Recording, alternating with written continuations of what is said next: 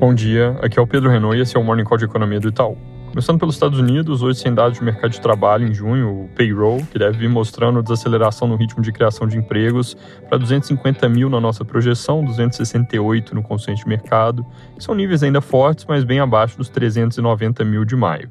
Desemprego deve ficar instável em 3,6%, isso é um patamar bem baixo, e salários devem seguir subindo no ritmo de 0,3% ao mês. Os custos de membros do Fed ontem mostraram um suporte bem claro para mais uma alta de 75 pontos base na próxima reunião do FOMC, inclusive alguma disposição para manter ritmo forte se necessário. Já na Europa, a ata do ECB ontem veio em linha com o esperado, sinalizando alta de 25 pontos agora em julho e 50 só em setembro, e aí, com a perspectiva de juros subindo mais rápido nos Estados Unidos que na Europa, o dólar vem ganhando força contra o euro e hoje pode cruzar a paridade pela primeira vez em praticamente 20 anos.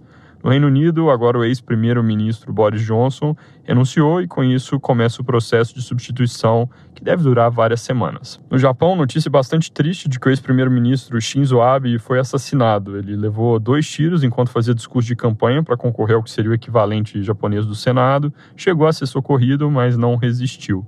A polícia prendeu um suspeito, mas ainda não tem muito detalhe aqui sobre o crime. Ele foi o primeiro-ministro do país que passou mais tempo no cargo, de 2012 a 2020. Era um líder respeitado mundialmente, ficou famoso pelo Abenomics, que foi a política agressiva dele de estímulos monetários e fiscais para afastar a economia japonesa da deflação. Aqui no Brasil, ontem, ao contrário do que governo e aliados gostariam, a PEC, que aumenta benefícios sociais, acabou passando só na comissão especial, não chegou a ser votada no plenário da Câmara, como era o plano.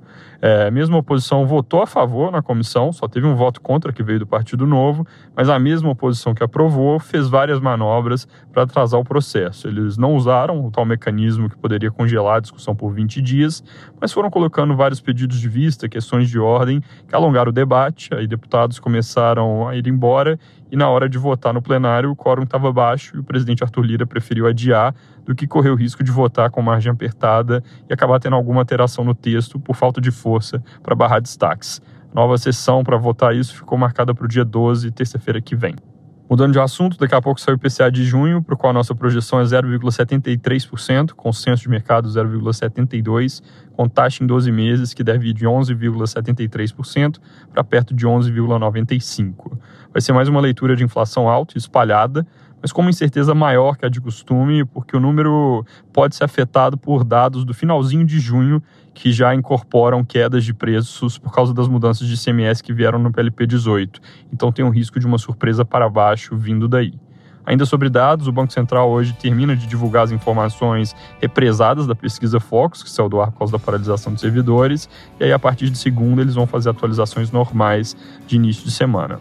Para terminar, mais tarde um pouco, a gente divulga a nossa atualização mensal do cenário. Ela vem com algumas revisões importantes para Brasil e mundo.